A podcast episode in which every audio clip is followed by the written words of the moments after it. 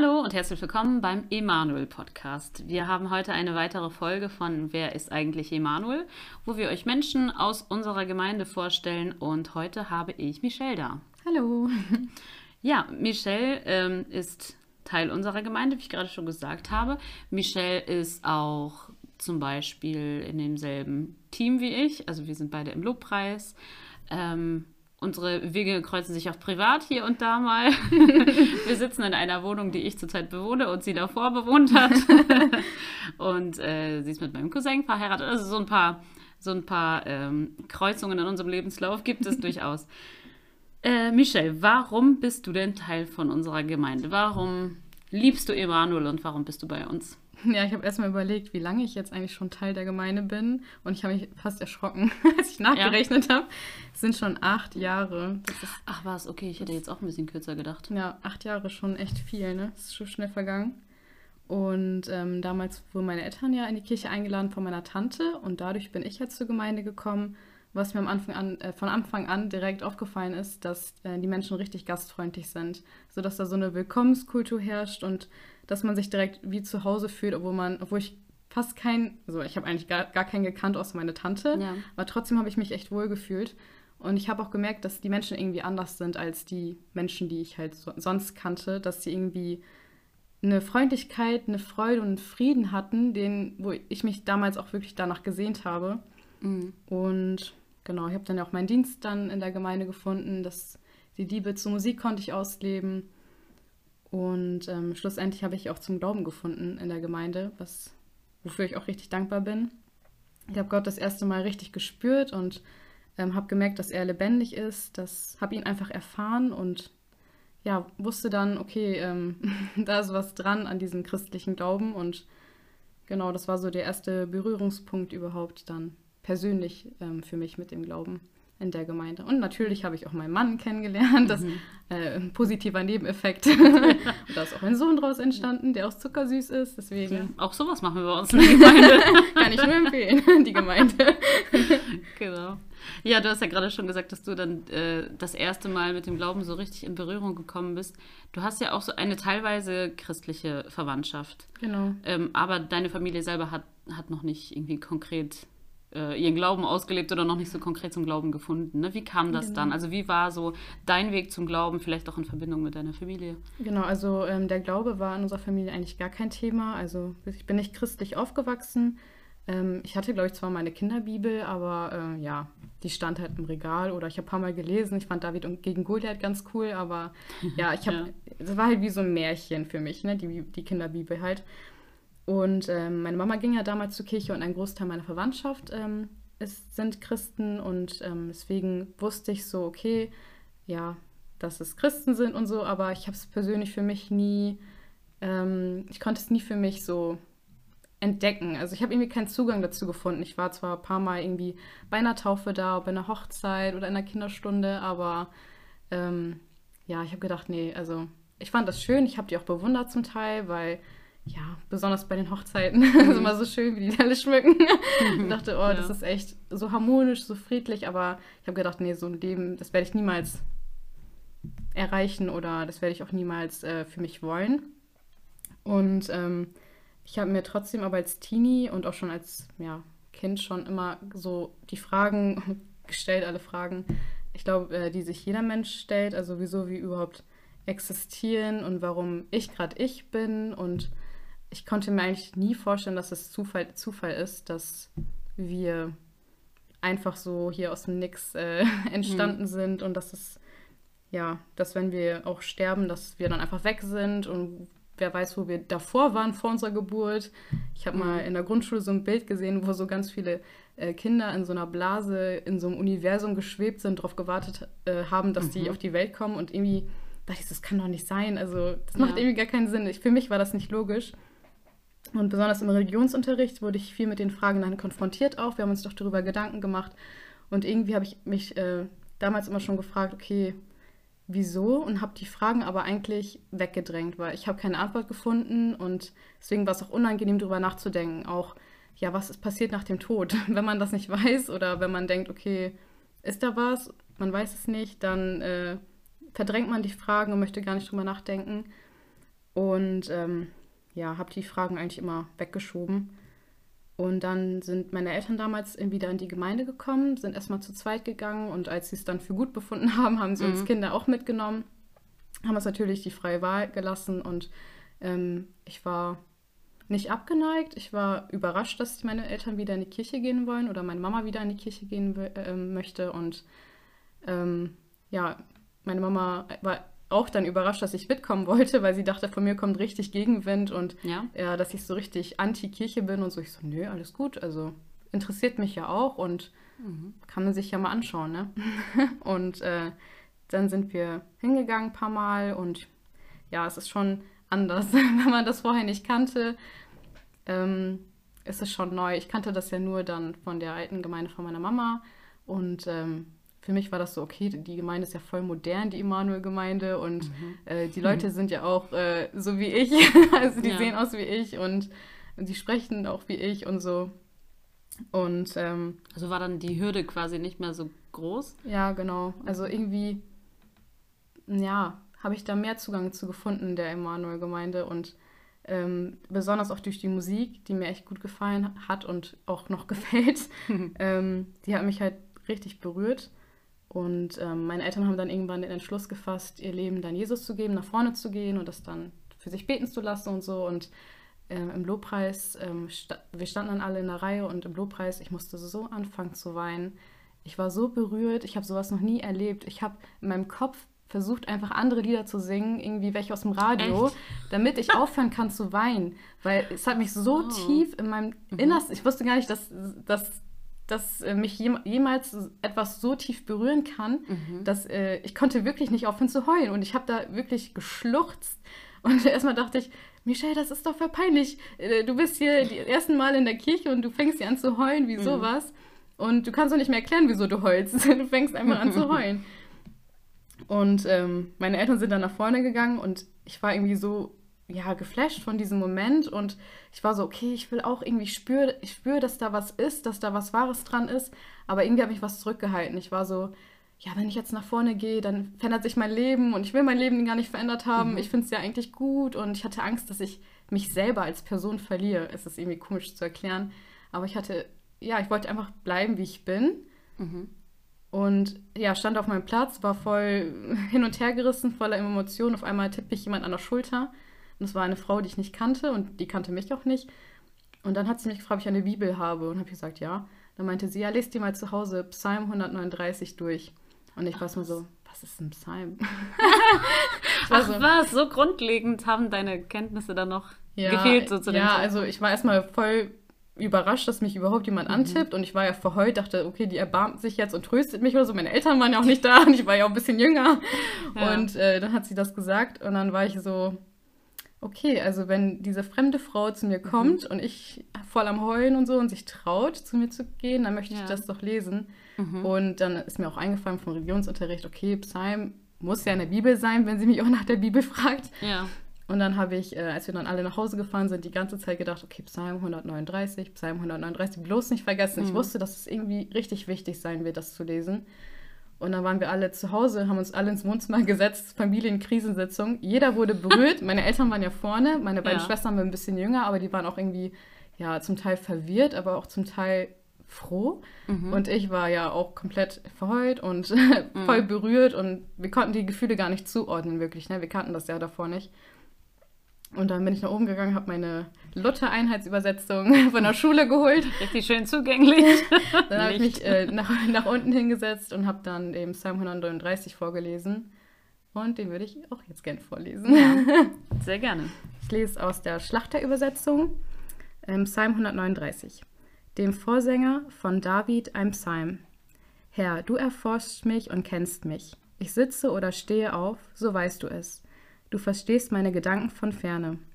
Du beobachtest mich, ob ich gehe oder liege, und bist vertraut mit allen meinen Wegen. Ja, es ist kein Wort auf meiner Zunge, das du, Herr, nicht völlig wüsstest. Von allen Seiten umgibst du mich und hältst deine Hand über mir. Diese Erkenntnis ist mir zu wunderbar, zu hoch, als dass ich sie fassen könnte. Wo sollte ich hingehen vor deinem Geist, und wo sollte ich hinfliehen vor deinem Angesicht? Stiege ich hinauf zum Himmel, so bist du da. Machte ich das Totenreich zu meinem Lager, siehe, so bist du auch da. Nehme ich Flügel der Morgenröte und ließe mich nieder am äußersten Ende des Meeres, so würde auch dort deine Hand mich führen und deine Rechte mich halten. Spräche ich, Finsternis soll mich bedecken und das Licht zur Nacht werden um mich her, so wäre auch die Finsternis nicht finster für dich, und die Nacht leuchtete wie der Tag, die Finsternis wäre für dich wie das Licht. Denn du hast meine Nieren gebildet, du hast mich gewoben in Schoß meiner Mutter. Ich danke dir dafür, dass ich erstaunlich und wunderbar gemacht bin. Wunderbar sind deine Werke, und meine Seele erkennt das wohl. Mein Gebein war nicht verhüllt vor dir, als ich im Verborgenen gemacht wurde, kunstvoll gewirkt tief unten auf Erden. Deine Augen sahen mich schon als ungeformten Keim, und in deinem Buch waren geschrieben alle Tage, die noch werden sollten, als noch keiner von ihnen war. Mhm. Es geht noch ein bisschen weiter, könnt ihr euch ruhig zu Hause nochmal durchlesen. Ja. Psalm 139, merkt euch das? Genau. Und ich habe den dann im Wohnzimmer vorgelesen und ich musste mich echt zusammenreißen, weil jeder Vers mich so tief getroffen hatte. Genau diese ja. Gedanken, die ich hatte, dass ich die wegschieben will, dass ich mich vor den Fragen verstecke, hat Gott sozusagen gesagt, ähm, Michelle, du kannst dich nicht verstecken. Ich bin überall. Ja. Selbst in der dunkelsten, dunkelsten, tiefsten Höhle bin ich da und hm. du kannst davor nicht fliehen, vor den Fragen. Und ähm, auch dieses, ob wir zufäll zufällig da sind, wo wir sind. Und hier steht ja auch, dass Gott einen Plan hat, dass er schon im Mutterleib uns gebildet hat, dass er alle Tage aufgeschrieben hat. Das war für mich so, das war immer, das waren die Gedanken, die ich in Bezug auf den Glauben hatte. Und das war die Bibelstelle dazu. Und mhm. ich war so, okay, die Frau, das ist echt gruselig, ne? Ja. Wieso wusste die das? Das sind doch ist meine die Gedanken. in unserer Gemeinde? War das, war, war ähm, das ein Gast oder was? Nee, das war ein Gemeindemitglied. Achso, kannst ja. du mir später erzählen. ja, doch, also das war echt, ähm, das war echt heftig. Und ähm, ja, dann habe ich das im Wohnzimmer gelesen, habe das auch vorgelesen und war so, okay, das sind meine Gedanken und ich hatte da irgendwie die Antwort drauf. Und dann mhm. bin ich aufgestanden, bin durch die Tür gegangen, habe mich so gedreht und dachte, okay, mein Leben wird sich jetzt ändern. Gott zeigt mir, was ich tun soll, wo ich hingehen soll, was der richtige, was die richtige Gemeinde für mich ist. Mhm. Und ja, dann ging alles seinen Lauf. Dann habe ich mich später taufen mhm. lassen, dann äh, ein paar Monate später. Dann war ich auch zwei Wochen in Israel kurz nach der Taufe. Das war alles richtig äh, von Gott geführt und geleitet. Also mhm. wirklich, das war echt heftig. Ich erinnere mich gerne an die erste Zeit zurück. Mhm. Ja. Ja, das glaube ich wohl. Also vor allem, wenn du dann mit diesen Fragen hinkommst und dann kommt dann einfach so eine Bibelstelle bei deinem ersten Besuch, die dich sofort, die dir all deine Fragen jetzt vielleicht nicht beantwortet, aber dir sagt, ich kenne deine Fragen und mhm. ich sehe dich da. Und ich glaube, sich da so gesehen zu fühlen, gerade in dem Alter, du warst ja noch eine recht junge Jugendliche, 15. ne? Ja, genau. Ja, kann ich mir sehr gut vorstellen, dass es ein großer Einschnitt ist.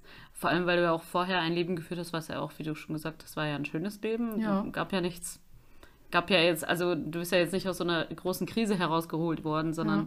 so aus einem schönen Leben plötzlich trotzdem 180 Grad. In ein noch schöneres Leben. Ja, genau. ich hatte ja immer Angst, dass ich mich selbst verliere und im Endeffekt habe ich mich erst richtig gefunden. Hm. Wow. so, könnte man als Zitat genau. in ein Buch schreiben. Fühlt euch frei, euch das aufzuschreiben. Ja, jetzt haben wir ja gerade was aus der Bibel vorgelesen. Ich weiß es ja auch von dir, dass du dich gerne mit der Bibel beschäftigst, auch gerne zum Beispiel die Predigten magst, wo auch mal so ein bisschen Hintergrund aufbereitet wird und dass du dir auch Podcasts anhörst und so.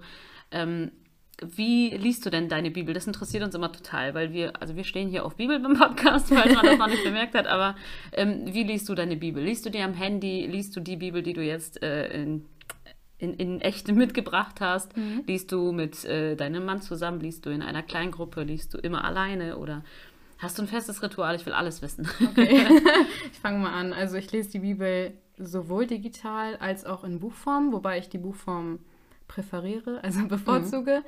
Ähm, was ich gut finde an der Bibel-App, also am digitalen Lesen, ähm, die haben immer einen Vers des Tages und den ja. habe ich mir auch in meinem Homebildschirm fixiert. Das heißt, wenn ich aufs Handy, wenn ich das Handy anmache, sehe ich sofort den Vers des Tages Aha. und habe den Vers des Tages dann sozusagen permanent, wenn ich mein Handy anmache und mhm. leider ist es nicht zu selten, ähm, sehe ich dann den Vers und ähm, ja, ich beschäftige mich auch damit und versuche den halt immer, mhm. mich dann darüber nachzudenken. Und was ich auch an der App gut finde, sind die Lesepläne. Also ja. erstmal, dass man die auch, dass man die alleine lesen kann, aber auch mit Freunden. Mhm. Und dann lese ich auch immer einen Leseplan mit meinem Mann.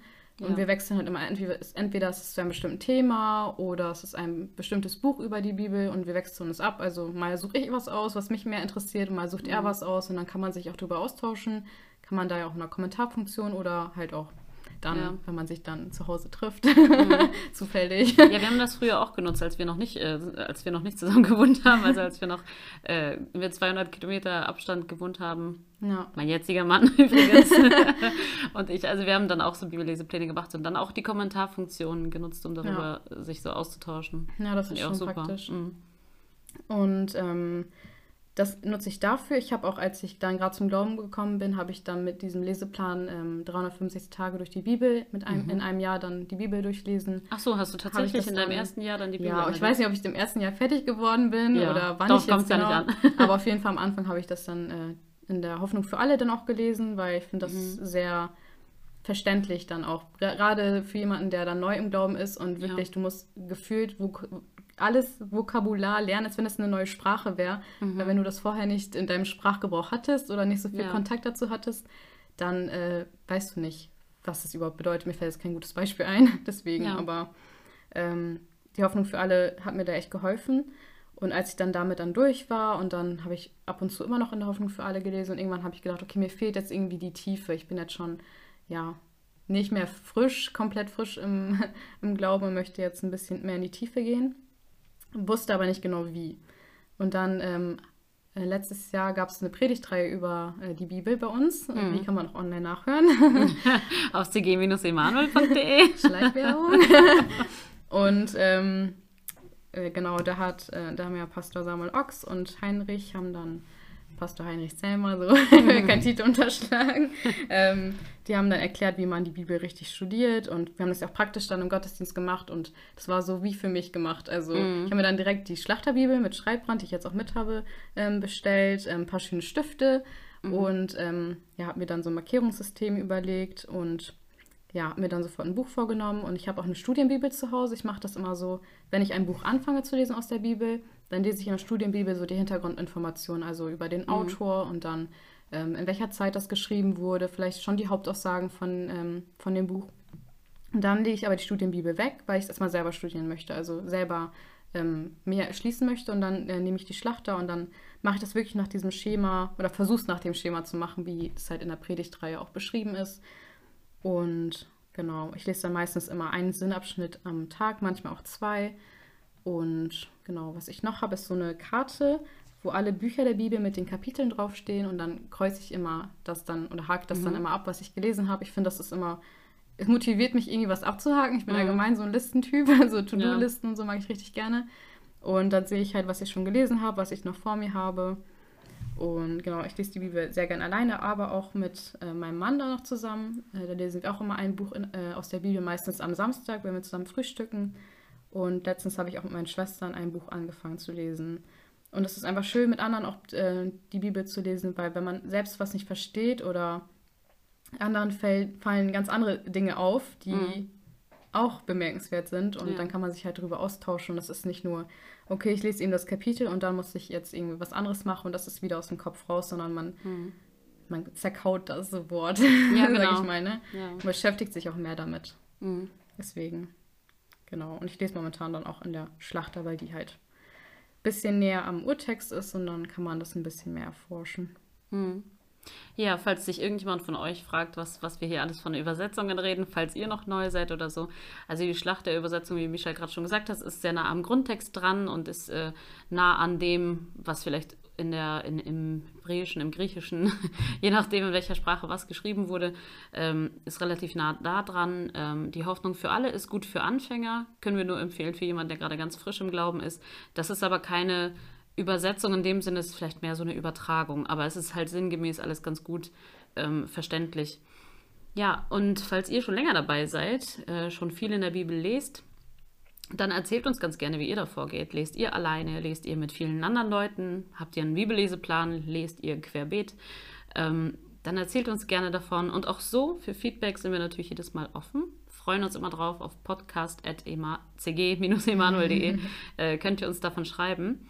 Und äh, von Michelle und ihren Abenteuern in der Bibel werden wir demnächst auch wieder hören. Wir werden sie zu einem Bibelcast einladen und da werden wir uns dann über eine Geschichte unterhalten. Da dürft ihr gespannt sein, auf welche die Wahl fällt. Und deswegen sagen wir von unserer Seite jetzt erst einmal Tschüss und bis zum nächsten Mal. Tschüss.